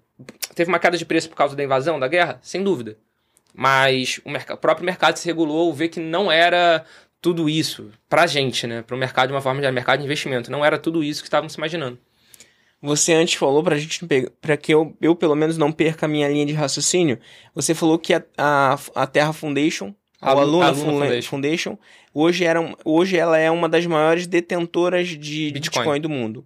É, isso também pro- pro- nos provaria que o Bitcoin é uma reserva de valor. Não digo provaria, mas é mais um dos fatores que mostram que cada vez mais empresas e pessoas estão encarando o Bitcoin como uma reserva de valor. Sim. Mas ela não está utilizando o Bitcoin como uma, uma um pool de liquidez para o próprio token Terra? É porque eles criaram, na verdade, não tem nem muita relação com Terra, porque ela- eles têm uma stablecoin Uhum, que é chamada UST, uhum. e a quantidade de UST é determinada pela quantidade de bitcoins que ele tem. Entendeu? Então, a a, o ST, o SDC, o B- BUSD... o UST é baseado em Bitcoin. Uhum. O USDC, o USDT, isso já é baseado de fato já em dólar americano. Então, o UST, eu gosto muito do projeto Terra Luna justamente por causa disso, porque ao invés de se apegar em reserva fiduciária de dólar, que eles juram um juradinho, que está depositado em uma conta bancária ao redor do mundo, é uma conta, é uma carteira de Bitcoin que você consegue ver o quanto tem, você consegue entender o porquê que existe aquela quantidade de UST. Duas perguntas aqui que eu não posso pegar e vou falar, que aí qualquer coisa o pessoal me, me lembra. A questão do lastro de Bitcoin ou de, de ouro, mas antes eu vou falar assim, o SDT, o SDC, é, o, a própria B, o SD... BUSD da Binance. da Binance, eles juram juradinho. Juram juradinho. Vou usar o termo aí. É, isso não, isso não, não- a própria, a própria comunidade não faz uma, um rastro é, para para checar se aquele valor de, de, de tokens USDT né, é, emitidos. se- bom, aonde tá? Esse é um dos pontos mais polêmicos desde que eu entrei no mercado cripto. Desde 2016 existe um debate muito grande se a Tether Foundation, né, que é a da USDT, tem de fato o tudo aquilo depositado em alguma conta bancária, em algum ativo ou não. Isso é um debate antigo. É, eu já cheguei a fazer trade com SDT, por exemplo, em um momento que re- revelaram que não tinha lastro. Que na verdade provou mentira naquele momento. O SDT, que é lastreado em dólar americano, chegou a cair para 90 centavos de dólar. Sabe? É, no mercado, ao longo da história, antigamente, a gente via algumas coisas bastante absurdas se a gente olhar atualmente. A Tether, que tem uma relação muito próxima com a Bitfinex, né, que é uma das maiores exchanges do mundo, Uhum. teoricamente fez uma auditoria que mostrou que eles têm sim é, lastro de todos os tokens emitidos, não necessariamente em depósito bancário, mas em título de dívida, porque é aí que eles ganham dinheiro, né? Uhum. Porque eles pegam esse valor que foi depositado com eles para eles emitirem um SDT e fazem investimentos em renda fixa ao redor do globo. Eu acredito 100% em auditorias? Não. Inclusive, ah, mas é de Big Four, que não é o caso. Mas mesmo se fosse de Big Four, a gente já teve no Brasil uma empresa grande, que era a Pirâmide, que quebrou, que tinha feito um relatório de uma Big Four, essa Big Four jurava... Quê? IRB? Não, não, foi outra. Foi maior, de 15 mil bitcoins Hum. que jurava que é, tinha aquilo realmente depositado em contas da, da empresa na exchange. Então, eu não acredito muito em auditorias. Eu acredito em blockchain, sabe? Então, eu o SDT eu acho que não tem, não sei. Mas não tem muito como fazer. Se você quiser realmente ficar fazendo trade, o SDT é o, é o criptoativo mais tradeado, mais comercializado do mundo, né? Então acaba sendo recurso. Mas eu acho que eu acho não, é um fato. O ST, que é baseado em Bitcoin, está crescendo muito de volume justamente por causa disso. O que a gente tem na comunidade é don't trust, verify, não, não acredite, verifique. Como é que você vai verificar a conta bancária da, da Tether? Você não vai verificar. Mas como é que você vai verificar a carteira pública da Luna? Só você pegar a carteira pública da Luna e jogar num block, block Explorer qualquer, você vai ver quanto tinha depositado. Então é bem diferente, assim, né? Eu acredito que o ST é a próxima geração de stablecoin que a gente vai, vai ver ascendendo nos próximos anos. E eu acho. E, bom, eu acho. Vou, vou- eu não acho nada. Quem acha que é você, eu te dou suporte para isso. É esse movimento da, da, da, da Luna. É, a gente já começa num, num, num processo, por exemplo, quando você pega e teoricamente até onde eu estudei, posso estar errado, e se eu estiver errado, você, por favor, é, se você tiver óbvio a informação, me corrija.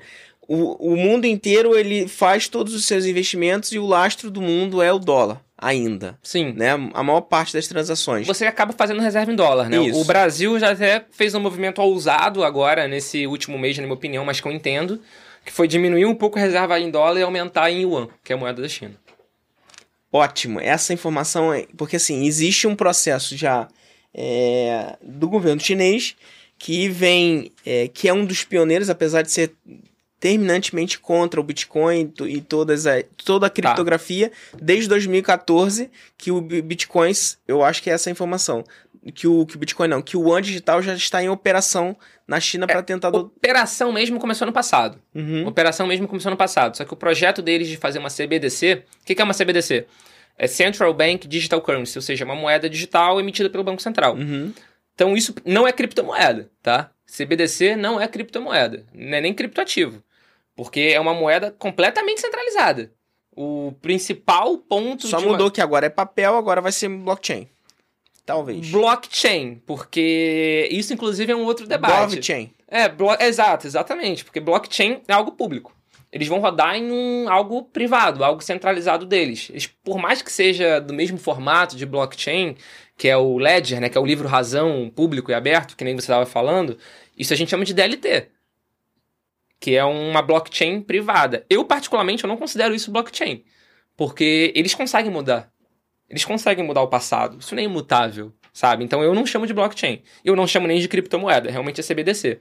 Sim, eles são um dos pioneiros em CBDC com o Yuan digital, só que justamente as aplicações de caso de uso da CBDC chinesa que me dão medo em relação à CBDC. Como assim? Vamos supor, você mora na China e você recebeu um salário de mil yuans. Vou facilitar a conta, tá? Só para facilitar. Eles precisam incentivar a economia. Eles precisam que você gaste esses mil. Se chegou no final do mês você não gastou, juros negativos. Eles pegam o que você não gastou. Sabe? Tipo, esse tipo de coisa me dá muito receio em relação às aplicações de uma CBDC. Porque você não tem nem mais a possibilidade de vou sacar o dinheiro, botar debaixo do meu colchão e o governo não vai entrar aqui na minha casa. Por mais que na China pudesse entrar na sua casa, de fato, é, não é algo tão fácil quanto simplesmente o cara pegar o seu endereço de One Digital no seu celular e pegar esse dinheiro de volta.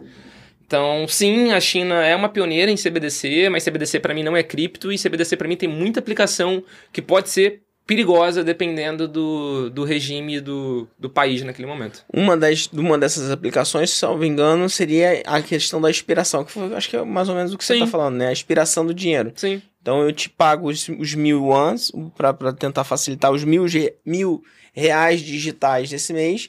Se eu não utilizar, se eu não jogar esse, esse, esse real digital é, para fazer uma comparação com a moeda da, da China, é, e nos próximos três meses eu expiro essa moeda Perdeu. e eu perdi. Exatamente. Então é uma forma que o governo vai ter, talvez, de é, jogar o dinheiro para a população e confiscar esse Maior dinheiro de uma outra ainda, forma. O confisco vai estar facilitadíssimo. O confisco vai estar facilitadíssimo.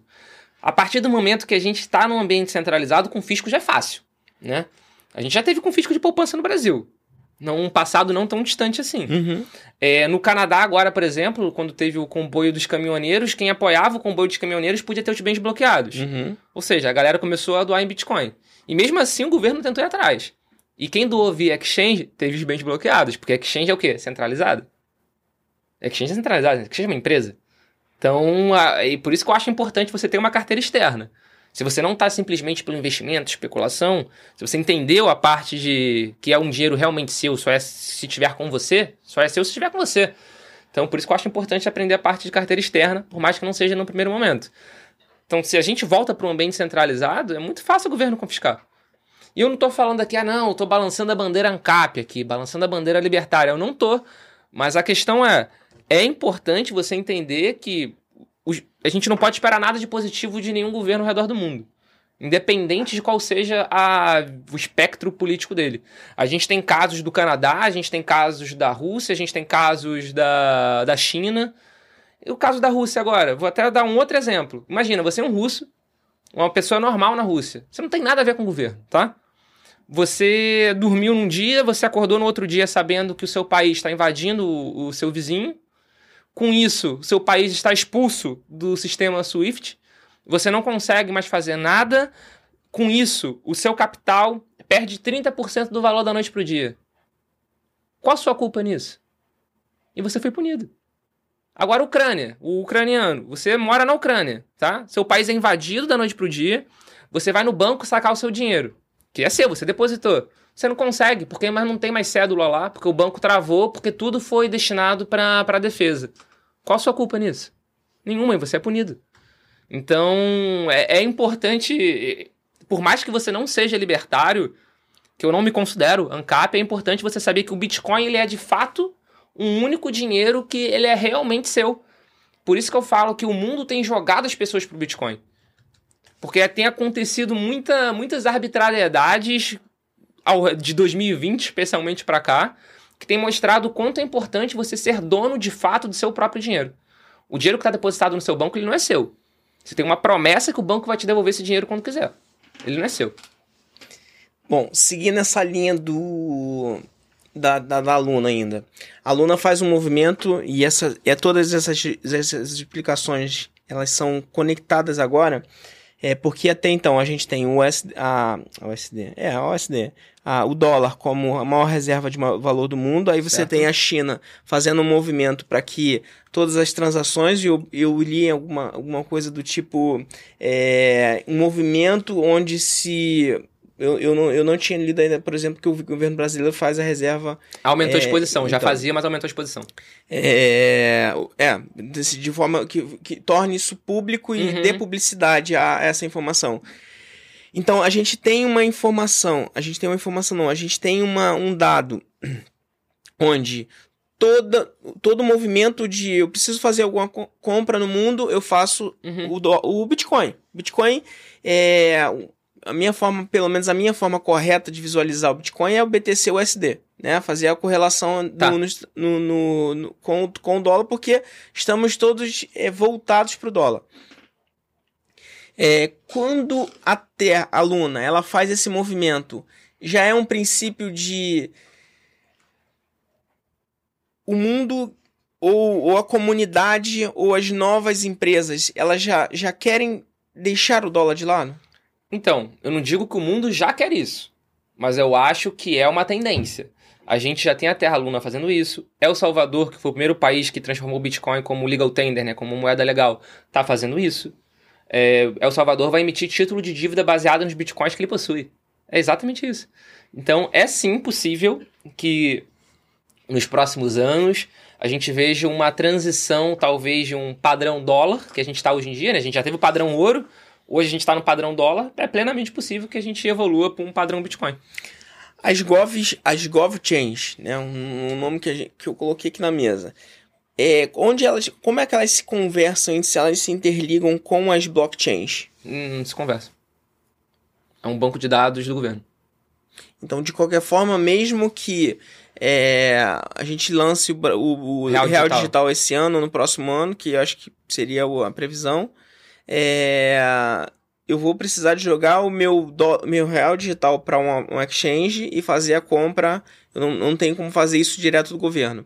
Mas dentro dessa, desse cenário, é, os governos já não teri- estariam preparando um processo de implosão das criptomoedas?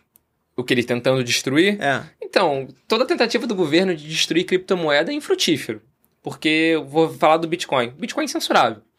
O Bitcoin já foi bloqueado da China sete vezes. Se você tem que bloquear ou banir algo sete vezes, é porque o seu bloqueio, o seu ban não funcionou nas outras seis vezes. Isso quer dizer que não vai funcionar. O mercado chinês continua todo vapor. A Binance, por exemplo, que é a maior exchange do mundo, é uma exchange chinesa.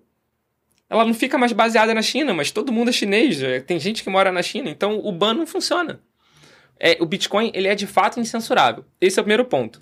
Segundo ponto, o Brasil. O Brasil lançou, por exemplo, o Pix. Maravilhoso. Pix é maravilhoso. Pix, assim, foi um dos grandes acertos desse, dessa diretoria do Banco Central, do Roberto Campos Neto. Maravilhoso mesmo. Quando ele fez o, a coletiva de anúncio do Pix, ele falou que o Pix era uma resposta às criptomoedas. Era uma resposta ao Bitcoin. No sentido de que, para que você vai usar o Bitcoin se você vai poder transacionar o seu real 24 por 7? Não vai precisar de usar o Bitcoin. O que, que aconteceu? O mercado brasileiro ganhou. Porque agora você consegue entrar e sair de uma corretora de cripto 24 por 7.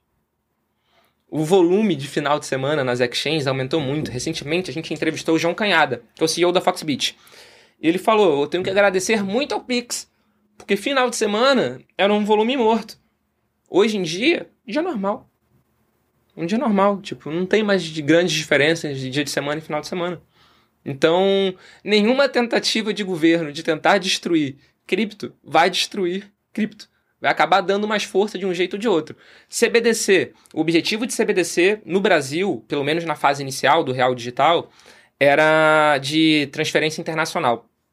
Não ia mudar tanto a vida do, do brasileiro. Mas dá uma centralização ainda maior. Porque você não vai ter nem mais a possibilidade, daqui a X período de tempo, de novo, de sacar o seu dinheiro e ficar com o dinheiro para você. Hoje, a maior parte do nosso dinheiro já é número. Né? Ele já fica depositado numa conta ali virtual onde você acredita que aquilo realmente existe, né? Que seria uma mesma comparação ao que a gente estava falando da Tether aqui. Exatamente. A Exatamente. gente acha que tem tantos reais no Brasil ou tantos dólares no mundo. Mas eu confio mais na Tether e no SDT do que nos bancos centrais. Sem sombra de dúvida. Qual é o lastro hoje em dia do real? Qual é o lastro do dólar? O que, que é o lastro?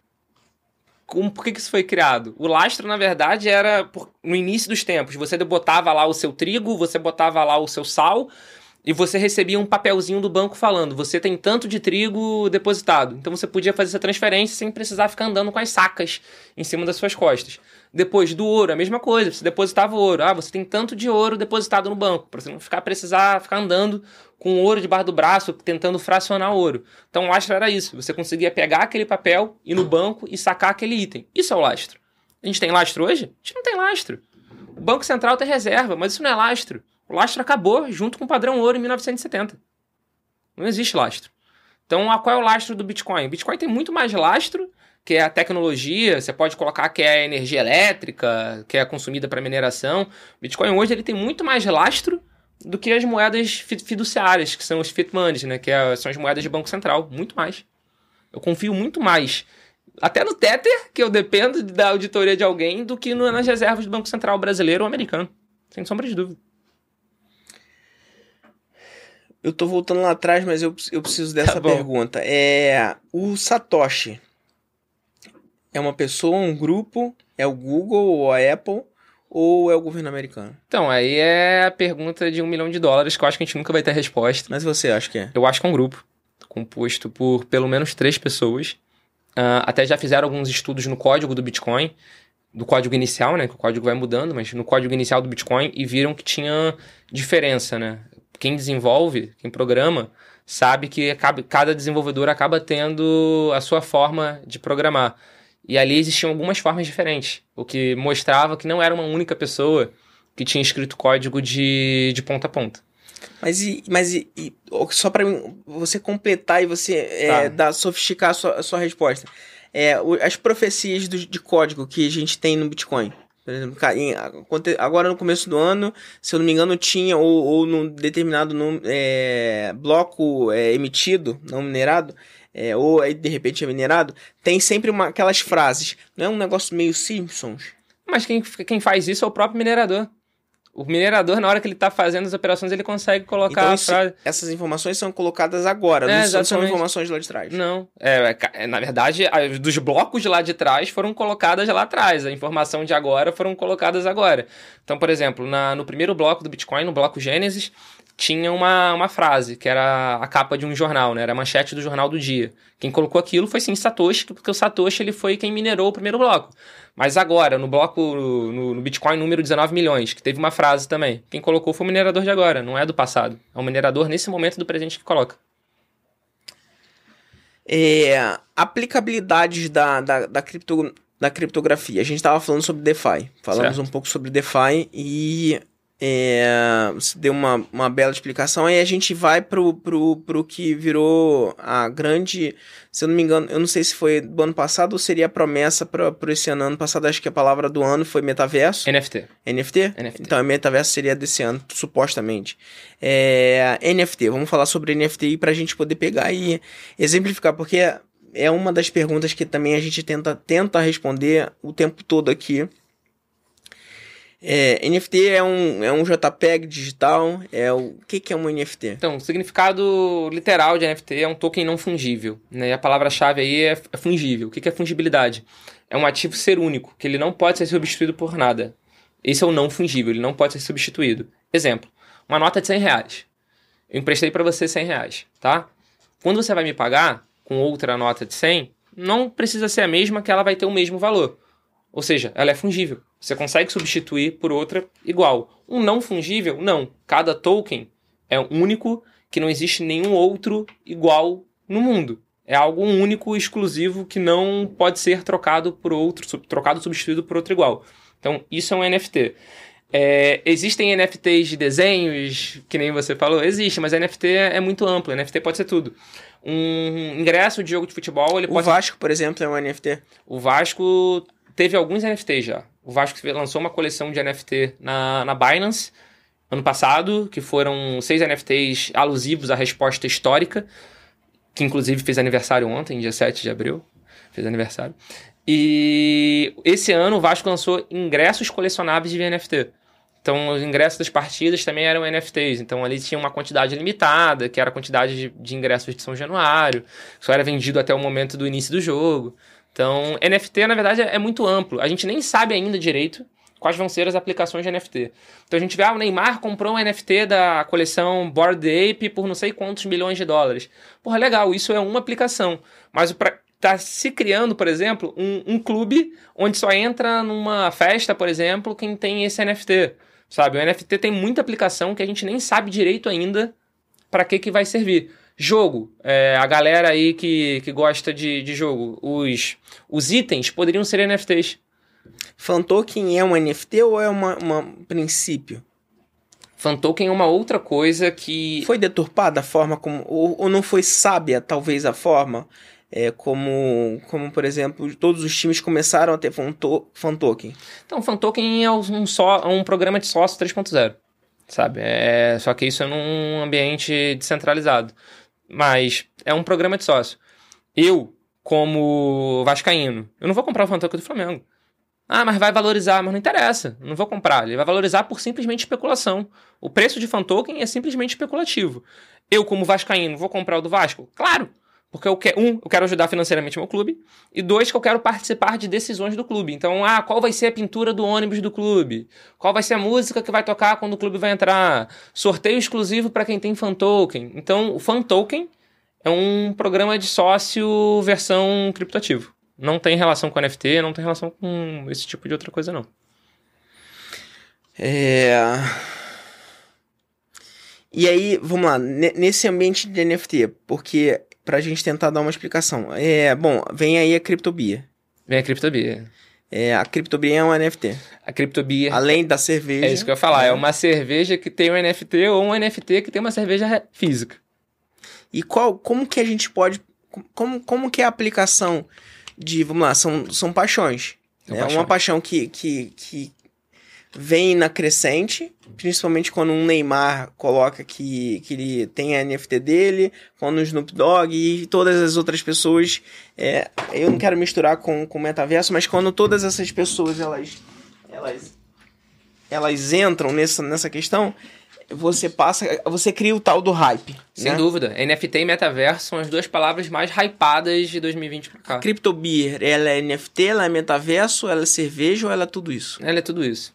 A Criptobeer é uma cerveja física que a gente vai estar lançando agora da metade para o final de abril de 2022, a prim- o primeiro lote. E vão ser lotes reduzidos e cada lote vai ter um tema. E cada lata vai dar direito a um NFT. Esse NFT, além de ser colecionável, vendável, você pode pegar e vender, ele também vai dar direito, em um futuro próximo, a algumas experiências nossas, como por exemplo, festas, ele vai servir como ingresso, que nem eu falei pra você. Mas aí eu vou. Desculpa, eu vou precisar de guardar a latinha como eu guardava lá atrás? Não, porque o NFT é blockchain. Você vai ser enviado para sua carteira, vai ficar com você. A latinha, se você quiser guardar de recordação, porque como eu falei, vão ser ativos únicos também. Primeiro lote, por exemplo, primeira vez que eu tô falando, vão ser 500 latas. Ponto. Nunca vão existir outras 500 latas desse primeiro lote. Cada lote vai ter uma, uma- um rosto, uma- um rótulo totalmente diferente, porque vai ser em homenagem a algum tema em específico. Então, se você quiser guardar a lata de recordação, show! Ah, não precisa, porque o NFT é blockchain que vai ser enviado para você isso. E além de dar acesso às experiências, a gente já está negociando também com alguns jogos de metaverso, aonde a gente vai inserir esses NFTs dentro do, do jogo, justamente como eu falei. O, sei lá, você joga no CS, a arma ela poderia ser um NFT. Para comprovar que ela é sua, você Uhum. comprovar quantas tem realmente no jogo, etc, etc, etc. Então a gente já está negociando com alguns jogos para a cerveja, para a criptobeer estar inserida nele também. Então você vai poder beber tanto no mundo real quanto no mundo do metaverso. E aí, a partir disso, lá, quando eu, quando eu entro no metaverso, né, é, nesse, nessa questão do, do você não vai ser clubista, só vai aceitar com, com o Vasco, não, né? O que de fan token? É. Não, fan token a gente não vai aceitar a venda para cripto, pra criptobeer não. Pagamento não pode ser em fan token, porque de novo, eu acho legal o fan token pro clube e para torcedor. Fan token para mim é um programa de sócio do 3.0, sabe? É um sócio torcedor 3.0. É, eu não vejo razões financeiras por trás do fan para qualquer um. Exemplo, quando o Messi saiu do Barcelona pro Paris Saint-Germain. Quando teve aquela coletiva que o Barcelona falou que o Messi não ia renovar, o fan do Paris Saint-Germain explodiu o preço. Por quê? Especulação, pra mim não faz sentido, sabe? Pra mim não faz sentido, não vou, não vou, não vou entrar nisso, não vejo razão de fato. O Bitcoin é algo que eu acredito no longo prazo. Eu sou um holder de Bitcoin, eu acredito no Bitcoin, eu me exponho sempre no Bitcoin, todo mês eu compro um pouco de Bitcoin fazendo DCA, que é o Dollar Cost Average, né, que você vai comprando em compras fracionadas, porque eu acredito no longo prazo. O Bitcoin pra mim tem muito fundamento. Fan token é legal pra relacionamento entre clube e torcida. A premiação, o Crypto Award, meu inglês é péssimo, você, você, você, você fecha. Como é, como é que, vamos lá, fazer uma, uma, uma recapitulação da, da premiação. Hoje em dia, fica bem mais fácil a gente é, perceber o, quem é que de verdade é, tá fazendo a diferença no mercado. Perfeito. É, mas e lá atrás? Porque também a, o- a primeira edição foi em 2019. 2019. Como é, como é que. Bom, já existiam excelentes iniciativas.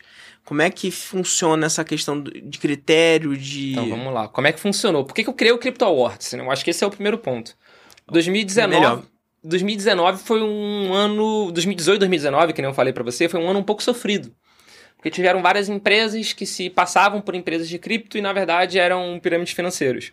Então a gente acabou. O mercado, naquele momento, estava estigmatizado como, um mercado, como, como algo negativo. Então a gente decidiu criar o Crypto Awards para falar que existiam sim boas iniciativas no mercado brasileiro. Que a galera apontava o dedo para empresas que se passavam por empresas de cripto, então vamos apontar o dedo também para as empresas verdadeiramente de cripto e que são boas, que merecem uma, um- uma notoriedade. Então a gente criou o Crypto Awards por causa disso. É, o critério, ele foi na primeira versão ele era de uma forma e nas outras ele já foi de outra maneira. Na primeira versão, a gente teve inicialmente uma votação popular para definir cinco finalistas e depois dentro desses cinco finalistas a gente ia para uma comissão formada por especialistas do mercado para dar o número final, dar o ranking final. Só que o que a gente percebeu? Que votação popular ela pode ser muito facilmente manipulável. Em que sentido? Essas empresas que elas não eram 100% idôneas, elas geralmente elas têm uma- um, um marketing muito forte, um marketing muito agressivo. Então, na parte popular, elas conseguiam manipular. Então, a partir da edição do ano seguinte, a gente inverteu. A primeira etapa é a comissão, formando os finalistas, o top 5, e depois o top 5 é a votação popular. E é o formato que a gente está hoje, é um formato que dá muito certo. Na última, última edição, por exemplo, né, que a entrega foi dia 23 de março de 22, foi até lá no Beat Sampa, um evento que foi 2 mil pessoas, foram cerca de 30 mil votos. Isso é coisa pra caramba. São 30 mil pessoas votando em uma premiação no mercado cripto. Maravilha. É, cara, eu tenho várias, várias perguntas e, mas eu vou tentar, eu vou te fazer um convite é, off aqui da gente pegar e estender essa pergunta, essa, essa conversa off, porque eu acho que eu, eu, eu tenho eu, eu, gosto muito de fazer os papos mais, o, o, o mais extenso possível. A gente, como a gente já passou de uma, uma hora e meia, é, eu vou eu vou encerrar e a gente tentar fazer uma próxima conversa. Fechado, ou combinado. numa numa numa outra oportunidade de uma, num outro formato. Eu te agradeço muitíssimo, de verdade. Tô, vou te dizer que novamente o que eu falei lá para quem agora tá entrando, e para ficar registrado também, tô, tô realizando um sonho aqui. Ah, valeu, cara. É, obrigado. Muito obrigado pela, pela sua presença aqui, pelo seu tempo. E aí, suas considerações finais? Eu que tenho que agradecer, na verdade, o convite. Você falando desse jeito, pô, eu fico de verdade bastante agradecido. E agradecer a quem está vendo a gente agora, não obstante se ao vivo em algum momento. Essa que é a graça da internet, né? O conteúdo fica para sempre uhum. ali, para sempre até as redes sociais permitirem. Sim. E pedir para quem está chegando aí agora, quem está vendo esse vídeo, você sai criptofácil.com, arroba criptofácil em todas as redes sociais. E agradecer o apoio de todo mundo, o carinho de todo mundo. É muito legal. A gente está fazendo muitas iniciativas novas. está fazendo a CryptoBeer, que é uma cerveja cripto, NFT e metaverso. A gente vai ter um evento agora no final do ano aqui no, no Rio de Janeiro. Não vou falar o nome ainda, que isso ainda é uhum. segredo, mas a gente está junto com. Mas esse ano ainda? Esse ano ainda, esse ano ainda. O BitSampa vai abrir o calendário de eventos de cripto no ano e o nosso aqui no Rio vai, vai fechar. E isso potencialmente vai se estender aí para todos os próximos anos. A gente vai tentar fazer isso de forma, de forma fixa. E agradecer pelo carinho, pelo apoio de todo mundo. E sobre o convite da próxima conversa, já está super aceito. Só a gente já fechar calendário, fechar data e conta com a gente. Conta com a gente para que precisar. Maravilha. Bom, muito obrigado a você que nos assistiu até agora. É... O, a, já vai, vai ser liberado daqui a pouquinho na, nas plataformas de áudio. Então, muito obrigado de verdade e até a próxima. Valeu.